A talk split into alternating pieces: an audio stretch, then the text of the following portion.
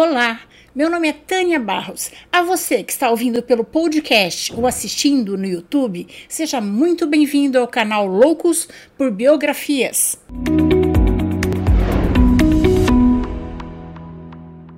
Mas antes de começarmos, eu quero fazer um agradecimento especial às pessoas que me apoiaram o ano inteiro no Catarse e às pessoas que estão se tornando membros do canal no YouTube. Muito obrigada pelo apoio, pessoal. Isso faz meu trabalho valer a pena. Agradeço a você também que está deixando seu like, comentando as biografias, compartilhando, seguindo o canal no Spotify ou no YouTube. Isso ajuda as biografias chegarem a mais pessoas e o canal a crescer. Agora vamos lá. Senta aqui, lá vem história. Hoje vamos dar continuidade à série para conhecermos melhor os nossos ex-presidentes da República. Pelo volume de informações, essa biografia vai ser só sobre o Lula, Antes de mais nada, eu quero mostrar para vocês todos os livros que eu usei para fazer essa biografia. Eu não inventei nada, não tem é, opinião pessoal minha nenhuma, são fatos históricos. Então, o primeiro foi 101 brasileiros que fizeram história, depois Os Presidentes de Rodrigo Vizeu e, por fim, Luiz Inácio Lula da Silva, da coleção de biografias da Folha de São Paulo. E como sempre, as fontes que eu usei vão estar listadas na descrição da biografia. Luiz Inácio Lula da Silva nasceu no dia 27 de abril de 1945, na cidade de Garanhuns, agreste pernambucano. Foi o sétimo dos oito filhos do casal de lavradores Aristides Inácio da Silva e Eurídice Ferreira de Melo, também chamada de Dona Lindu teve uma infância muito pobre do nordestino do seu tempo. Seu pai migrou para São Paulo antes de Lula nascer e deixou para trás Dona Lindu e os oito filhos. Chegando em Santos, fez outra família. Quando Luiz Inácio estava com cinco anos, foi a vez de Dona Lindu juntar os oito filhos e ir para São Paulo em busca de melhores condições de vida. Foram 13 dias viajando com os oito filhos em um caminhão pau de arara, até se instalarem na periferia do Guarujá, litoral de São Paulo. Só então Lula veio a conhecer o pai mas cresceu longe dele. Como o marido já tinha uma segunda família, a falta de dinheiro obrigou os filhos de Dona Lindu a trabalharem desde cedo como ambulantes. Lulinha começou a trabalhar aos sete anos, vendendo laranjas no Cais de Santos e catando ciris no mangue para vender. Em 1956, a família mudou-se para São Paulo, indo morar no bairro do Ipiranga. Luiz Inácio estudou até o quinto ano. Aos 12, teve que abandonar os estudos para trabalhar numa tinturaria. Foi também engraxate e office boy. Aos 14, começou a trabalhar nos Armazéns Gerais Colômbia, onde teve a carteira de trabalho assinada pela primeira vez. Em seguida, trabalhou na fábrica de parafusos Marte. Nessa época, iniciou o curso de torneiro mecânico no Senai. Três anos depois, já formado, ingressou na Metalúrgica Independência, onde permaneceu por 11 meses trabalhando no turno da noite. Aos 18, perdeu o dedo minguinho da mão esquerda cortado por uma prensa. 13 dias depois, teve que voltar ao trabalho. Ainda em 64, perdeu o emprego depois de reivindicar aumento salarial. Em 66, foi admitido numa grande indústria, a Vilares, em São Bernardo do Campo, no ABC Paulista, onde se concentravam várias indústrias. No final da década de 60, casou-se com Maria de Lourdes, que adoeceu grávida e faleceu em 1971. Depois casou-se com Maria Letícia, viúva que já tinha um filho. Lula assumiu o garoto como pai e com Dona Letícia teve mais três filhos. Nessa época, levado pelo irmão José Ferreira da Silva, mais conhecido como Frei Chico, Lula passou a se envolver nos movimentos sindicais. Em 75, foi eleito presidente do Sindicato dos Metalúrgicos de São Bernardo do Campo e reeleito em 78. Destacou-se no meio sindical sindical propondo o fim da CLT e fazendo greves em meio à dura repressão da ditadura militar. Em 1980, Lula tem prestígio suficiente para ser a figura central para fundar o Partido dos Trabalhadores, o PT, com uma proposta socialista formada pela classe operária, sindicalistas, intelectuais, artistas e católicos. Em abril desse mesmo ano, liderou uma greve que paralisou 330 mil operários no ABC Paulista durante 41 dias. Depois de uma intervenção federal, Lula, junto com outros sindicalistas, foram presos pela ditadura militar por 31 dias. Dois anos depois, o PT já estava expandido por todo o território nacional. Nesse ano, 1982, Lula disputou o governo de São Paulo, mas não se elegeu. Em agosto de 83, participou da fundação da CUT, Central Única dos Trabalhadores. Em 84, participou como uma das principais lideranças na campanha para as diretas já movimento que teve como objetivo a retomada das eleições diretas para o cargo de presidente da República no Brasil. Durante a ditadura militar, que durou 21 anos. Em 1986, Lula se elegeu deputado federal por São Paulo. Naquele ano, foi o deputado mais votado no país. Líder do PT, Lula participou da redemocratização do nosso país ao fazer parte da Assembleia Nacional Constituinte, que elaborou a nossa Carta Magma, a Constituição Cidadã de 1988, que vigora até hoje. Após 29 anos sem eleição direta para o cargo, o PT lançou Lula para disputar a presidência em 1989. Nessa primeira vez, Lula foi derrotado em segundo turno por Fernando Collor de Mello. Dois anos depois, liderou uma mobilização nacional contra a corrupção, que acabou no impeachment do presidente Fernando Collor de Mello. Nas eleições de 94 e 98, Lula voltou a se candidatar à presidência da República, mas em ambas as eleições foi derrotado por Fernando Henrique Cardoso. Depois do PT perder duas eleições para presidente, a liderança do PT passou para José Dirceu, que presidiu o partido de 99 a 2002. Sob o comando do marqueteiro do PT, Duda Mendonça, Lula, mais apaziguado, de barba feita, terno bem cortado, flexibilizou seu discurso e seus critérios de aliança e concorreu ao cargo de presidente da República pela quarta vez, vencendo as eleições de 2002, derrotando José Serra, além de João Café Filho, Lula foi o primeiro presidente que não tinha curso superior e o primeiro vindo da classe trabalhadora.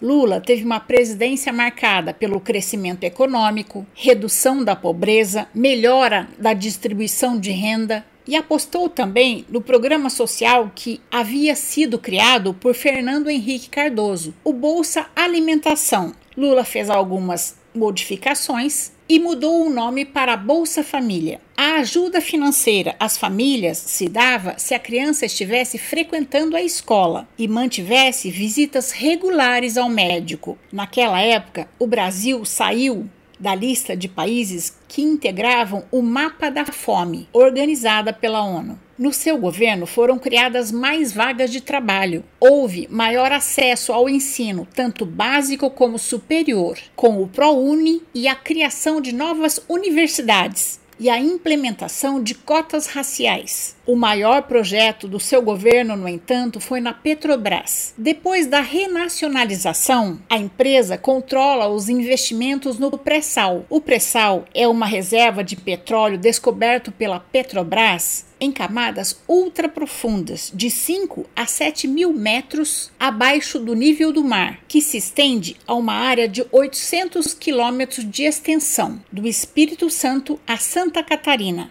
As descobertas no pré-sal estão entre as mais importantes em todo o mundo nos últimos anos composta por grande acumulação de óleo leve, de excelente qualidade e alto valor comercial. Em maio de 2005, ocorreu o chamado escândalo nos Correios. A crise iniciou-se quando a revista Veja publicou uma reportagem baseada nas gravações de uma fita de vídeo que mostrava o chefe do Departamento de Contratação e Administração de Material dos Correios, Maurício Marinho, negociando propina com um suposto empresário interessado em participar de uma licitação e mencionando ter o respaldo do deputado deputado federal Roberto Jefferson, do PTB do Rio de Janeiro. Jefferson, a princípio, negou a sua participação, mas, quando pressionado, pensando ter sido rifado pelo PT, denunciou outro esquema de corrupção ainda mais grave, o chamado mensalão. O escândalo estourou em junho de 2005, quando Roberto Jefferson, em entrevista ao jornal Folha de São Paulo, declarou que o PT pagou a vários deputados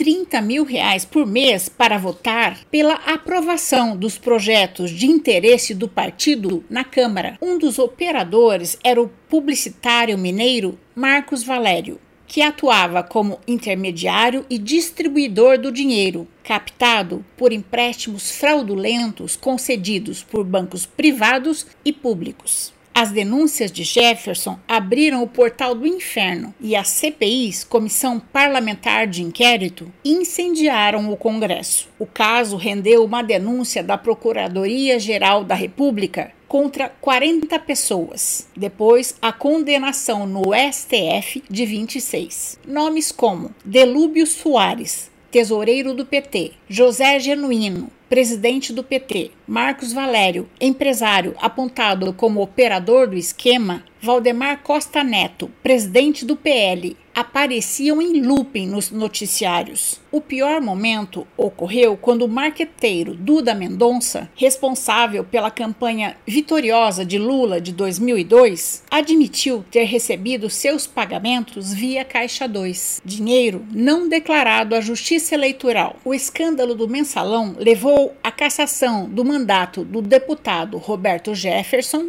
e do ex-ministro da Casa Civil José Dirceu. Outro auxiliar de Lula, Antônio Palocci, também foi abatido por denúncias de corrupção. Dilma Rousseff foi escolhida para substituir José Dirceu na Casa Civil. Ela estabilizou-se em Brasília com fama de durona, o que agradou Lula. Foi pedido o impeachment do presidente mas a oposição resolveu arquivar os pedidos de impeachment contra Lula e deixá-lo perder apoio popular até 2006 para que ele não se reelegesse. Mas Lula reagiu, declarando que se sentia traído por práticas inaceitáveis das quais nunca teve conhecimento e que não tinha vergonha de dizer ao povo brasileiro que ele e o PT tinham que pedir desculpas. Por outro lado, o Bolsa Família se expandia. Uma parte da população se encantava com os ganhos econômicos dos últimos anos. O Brasil tinha registrado boas taxas de crescimento em 2004 e 2005, o que vinha se repetindo em 2006, ano eleitoral. A inflação estava sob controle e os índices do emprego também. Mesmo com os escândalos do mensalão, Lula se candidatou à reeleição em 2006, derrotando Geraldo Alckmin, do PSDB.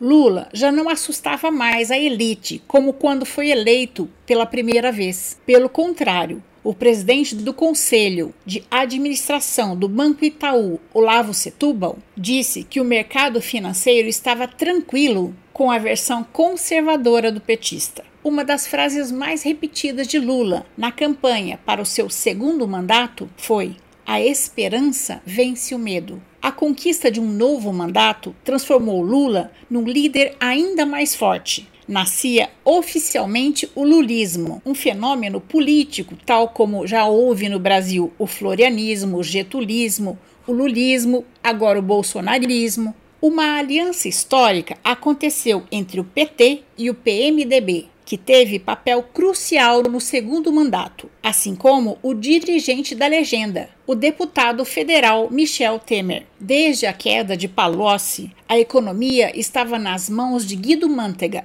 e Lula se sentiu mais à vontade para abrir a torneira dos gastos. A menina dos olhos do segundo mandato foi o PAC, Programa de Aceleração do Crescimento, um plano multibilionário de obras e investimentos públicos. Dilma foi nomeada coordenadora do PAC e Lula passou a chamá-la de mãe do PAC. Mas o PAC também criou rachaduras internas, a principal relacionada a alianças ambientais dadas para a construção de usinas hidrelétricas na Amazônia, que resultou no desentendimento de Dilma e Marina Silva, ministra do Meio Ambiente, que saiu do governo e do PT. O segundo governo enfrentou também o chamado apagão aéreo, uma série de problemas em aeroportos e sistemas de controle de voo que causaram atrasos e expuseram falhas estruturais na estrutura aeroportuária brasileira. O sentimento antipetista e antilulista começaram a encontrar expressão, como no movimento Cansei, que tinha à frente o empresário João Dória, a OAB paulista e artistas como Hebe Camargo, Regina Duarte e Ana Maria Braga. O grupo promovia atos nas ruas, com pessoas vestidas de preto abraçadas à bandeira do Brasil,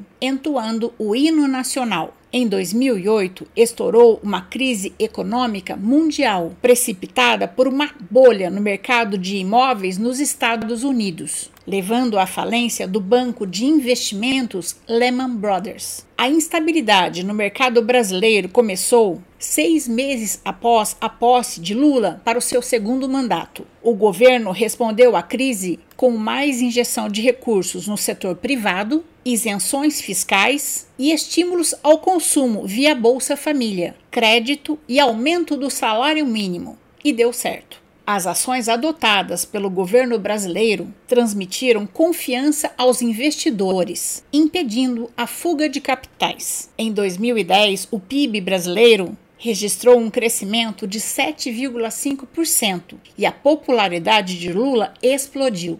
O número de estudantes universitários quase dobrou nos oito anos do governo Lula. Um dos responsáveis pelo aumento do número de universitários foi o aumento de faculdades privadas, impulsionadas pelo ProUni, Programa de Universidade para Todos. O objetivo do ProUni é ajudar estudantes de baixa renda que fizeram a última edição do Enem, Exame Nacional do Ensino Médio, obtendo nota mínima de 450 pontos e que não tenham zerado em redação, a cursarem o ensino superior, concedendo bolsas de estudos integrais ou parciais em instituições privadas de ensino em todo o Brasil. Além disso, o estudante precisa ter uma renda familiar de até três salários mínimos. Lula, com o Bolsa Família, melhorou a vida da camada mais pobre da população, que agora podia se alimentar melhor, comprar eletrodomésticos e materiais de construção. Supermercados, lojas, fábricas e até bancos ganharam com isso. Na área internacional, Lula aumentou a influência do Brasil no exterior, seja pela tentativa fracassada de conseguir um assento na ONU para o Brasil ou por conseguir que o Brasil fosse presidente do G20 em 2008. O G20 conta com a participação de 19 países com o objetivo principal de coordenar políticas econômicas entre seus membros e alcançar estabilidade econômica global, além de promover o crescimento sustentável. A nova agenda após a crise financeira de 2008 foi baseada na concessão de benefícios públicos para o setor privado e na expansão de créditos subsidiados pelo BNDES, Banco Nacional de Desenvolvimento Econômico e Social. O governo queria estimular o crescimento de empresas nacionais que poderiam ganhar projeção internacional. Uma delas foi a Telefônica Oi, que se fundiu com a Brasil Telecom. Outros exemplos de negócios estimulados pela política lulista pelo BNDES foi a ajuda a Odebrecht, a JBS e ao grupo do empresário Eike Batista. A política nacional desenvolvimentista também promoveu obras bilionárias, como a transposição do Rio São Francisco no sertão nordestino, que demorou anos para ser concluída, a um custo muito acima do estimado para a obra, mas a melhoria que esta obra traria à população nordestina castigada pela seca era inegável. O governo do PT deixou 80% desta obra concluída. Os outros 20% foram concluídos pelo governo Michel Temer e Jair Bolsonaro. No seu penúltimo ano de governo, Lula já era celebrado internacionalmente como um grande líder político. A conservadora revista inglesa The Economist dedicou uma reportagem especial de 14 páginas ao Brasil. Na capa, um Cristo Redentor decolando era a metáfora do sucesso do país. O prestígio no exterior se deveu também à diplomacia brasileira, que levou o Brasil ao BRICS, uma sigla que se refere ao Brasil, Rússia, Índia, China e África do Sul, países que se destacaram no cenário mundial pelo rápido crescimento de suas economias em desenvolvimento. Ainda em 2009, o presidente americano Barack Obama declarou que Lula era o cara. Lula acabou se tornando o maior cabo eleitoral de Dilma Rousseff, que se tornou a primeira mulher brasileira a vencer as eleições para presidente do Brasil. Fora da presidência, Lula criou o Instituto Lula em São Paulo e passou a ganhar dinheiro dando palestras no Brasil e no exterior. Em outubro de 2011, Lula foi diagnosticado com câncer na garganta. Após um tratamento com quimioterapia e radioterapia, Lula estava curado. Os problemas de Lula na justiça começaram neste mesmo ano, quando foi deflagrada em Curitiba, Paraná, a Operação Lava Jato, o chefe da força-tarefa da operação, o procurador Deltan Dallagnol, afirmou em sua denúncia que Lula era o comandante do esquema criminoso descoberto pela Lava Jato. O ex-presidente se tornou alvo de uma série de processos na Justiça Federal do Paraná, que estavam sob a responsabilidade do então juiz Sérgio Moro. Lula foi denunciado por ter negociado com a Odebrecht um terreno para a instalação do Instituto Lula e um apartamento vizinho ao seu em São Bernardo do Campo, no interior de São Paulo, e ter recebido doações da Odebrecht para o Instituto Lula que somavam 4 milhões de reais entre 2013 e 2014. Ele também foi denunciado por beneficiar a construtora Odebrecht, que colocou à disposição do PT 64 milhões em troca de decisões do governo que favorecessem a empresa. Lula foi acusado também de fraudar a Petrobras junto com outros dirigentes do PT. Os dois casos de maior repercussão pelos quais Lula foi condenado foram a reserva de um apartamento triplex no Guarujá, no litoral paulista, onde Moro condenou Lula por corrupção e lavagem de dinheiro sob a acusação de receber o apartamento como propina da empreiteira OAS, referentes a acertos de contratos com a Petrobras. No segundo processo, o ex-presidente foi condenado pela acusação da reforma do seu sítio em Atibaia, no interior de São Paulo, ter sido pago pela OAS e pela empreiteira Odebrecht, com recursos desviados de contratos da Petrobras. Lula sempre negou essas acusações, dizendo estar sendo vítima de perseguição política. Seus argumentos ganharam força em 2019, quando o site de notícias Intercept Brasil obteve mensagens privadas trocadas pelo juiz Sérgio Moro e o procurador da Lava Jato, Deltan Dallagnol, revelando colaborações e uma inquestionável proximidade entre o julgador e o acusador. Mesmo preso, Lula se candidatou às eleições de 2018. Apesar do veto da lei da ficha limpa a condenados em segunda instância, Lula foi barrado pelo Tribunal Superior Eleitoral. Lula foi condenado à prisão em julho de 2017 pelo juiz Sérgio Moro a nove anos e seis meses. Em 2018, o Tribunal Regional Federal confirmou a condenação de Lula e aumentou a pena para 12 anos de prisão. A ordem de prisão expedida pelo juiz Sérgio Moro deu a Lula o prazo de se apresentar na Polícia Federal de Curitiba até às 17 horas da sexta-feira para começar a cumprir pena mas Lula não se apresentou e se dirigiu ao Sindicato dos Metalúrgicos no ABC Paulista, cercado de um grande número de apoiadores, e só se entregou dois dias depois. Lula permaneceu preso por 580 dias na Polícia Federal em Curitiba até o dia 8 de novembro de 2019, após o STF revisar e anular sua prisão em segunda instância, considerando que houve parcialidade em seu julgamento. Em 2021, o juiz Edson Fachin anulou todos os processos contra Lula restabelecendo os direitos políticos do ex-presidente. O argumento foi que os casos do triplex e do sítio não tinham conexão com os escândalos da Petrobras e, portanto, os processos não deveriam ter tramitado na Justiça Federal de Curitiba. Edson Fachin anulou as duas condenações de Lula por corrupção e lavagem de dinheiro e outros dois processos que estavam em curso. No dia 18 de maio de 2022, Luiz Inácio Lula da Silva, aos 76 anos, casou-se com a socióloga Rosângela da Silva, de 55 anos, a Janja. Com as acusações suspensas, Lula não se enquadrava mais na lei de ficha limpa e recuperou seus direitos políticos. Em julho de 2022, o PT oficializou a candidatura de Lula à presidência da República, compondo uma chapa com o ex-governador de São Paulo, Geraldo Alckmin, como seu vice, marcando a nona eleição presidencial